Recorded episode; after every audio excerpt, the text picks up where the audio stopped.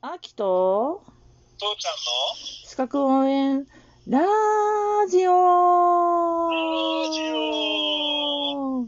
ラジオラジオラジラジオオラジオラジャどうじゃードジャーなんか昨日明日からその名前に変えよう昨日温熱環境っていうことで温度計とか温度指数とかやったけど覚えてる覚えてる覚えてるうん大丈夫だよそこはなぜか知んないけどいろいろ興味深かったからうん覚えてるつもりだよ、ロジャーじゃなくてロロジャーもいっぱい覚えてあのいやそれは俺が教えた方だよ はいはいまあそんな感じで、今日はその温度の感覚を受ける皮膚感覚の話とその他をしようと思うんだけど、うんうん皮膚感覚には触覚、痛覚、温度感覚っていうのがあります。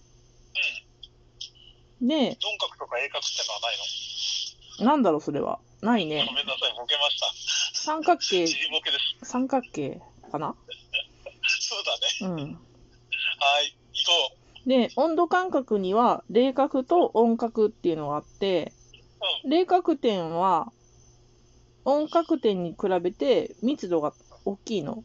要は、温覚点の方が多いの。で、熱いって感じることは大きいけれうど、ん冷たいって感じるのは、まあ、鈍感でもあるってことだ。うーん、それがね、ど、うーんなんとも言えない。ちょっと私専門じゃないから、なんだけど、あの、冷覚点の方が、冷覚の方が温覚よりも鋭敏に感じるの。うんうんうんうん。けど、あの、冷角点の密度は温角点に比べて大きいっていうね。密度は広いっていうね。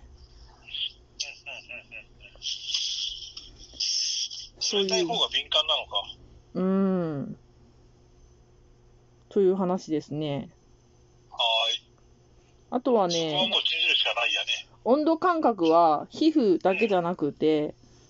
口腔内とか、ああ。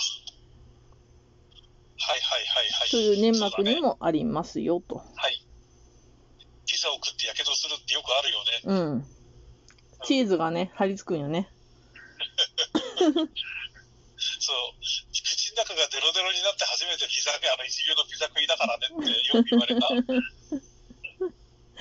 で、まあ、口の中の話にすると、味覚は、あの、舌で、偉大だね。うん、化学性質を感じるものなんだけど、嗅覚もその物質の化学性質を感じるものなので、化学感覚っていう呼ばれるのおお、すごい出ぞ。たうん。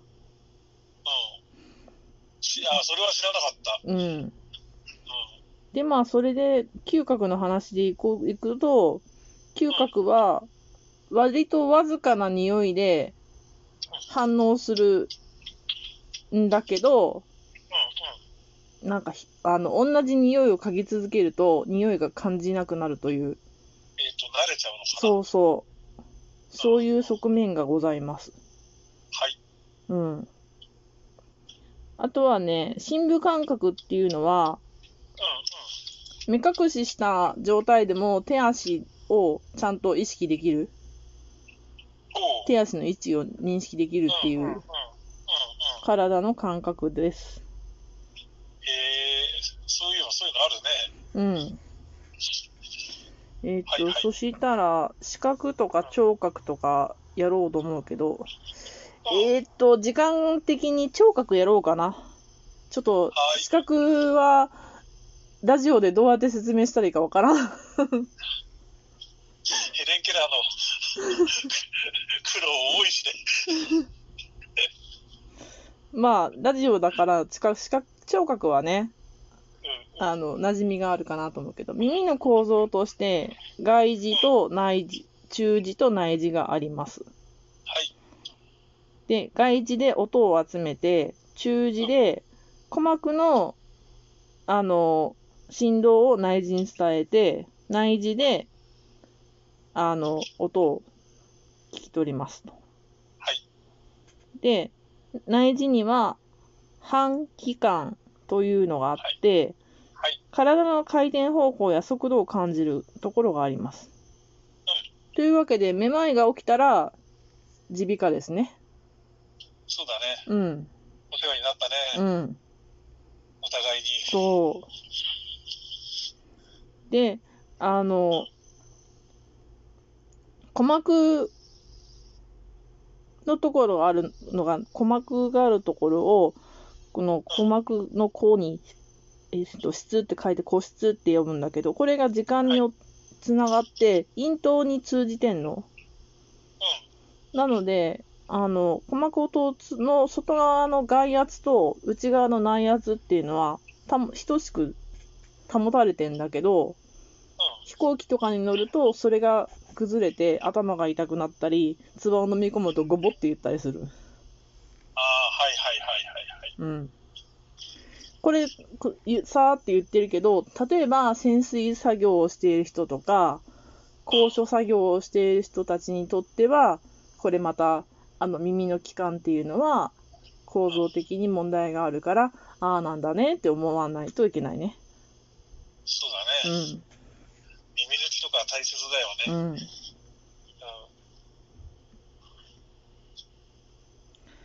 そうね。放送事故にならないようにね。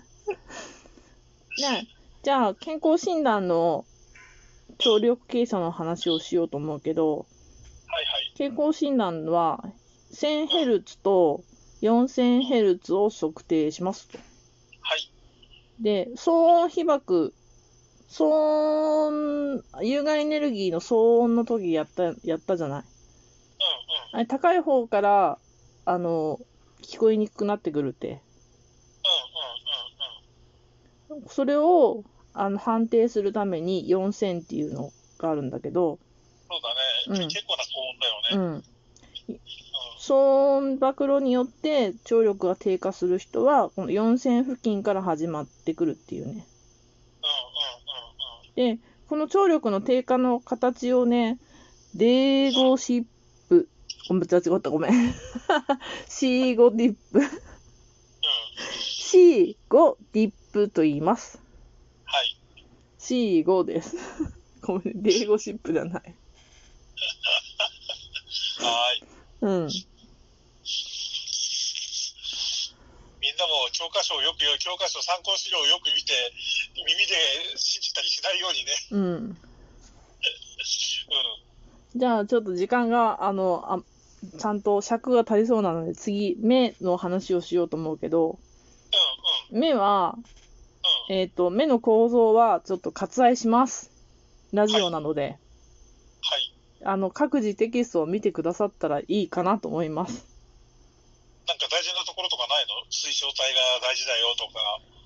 えっ、と、カメラのような形を、カメラのような構造をとっていますねとかって言われるね。ああ。っていうか、カメラが目を真似てるんだと思うけど。そうだね。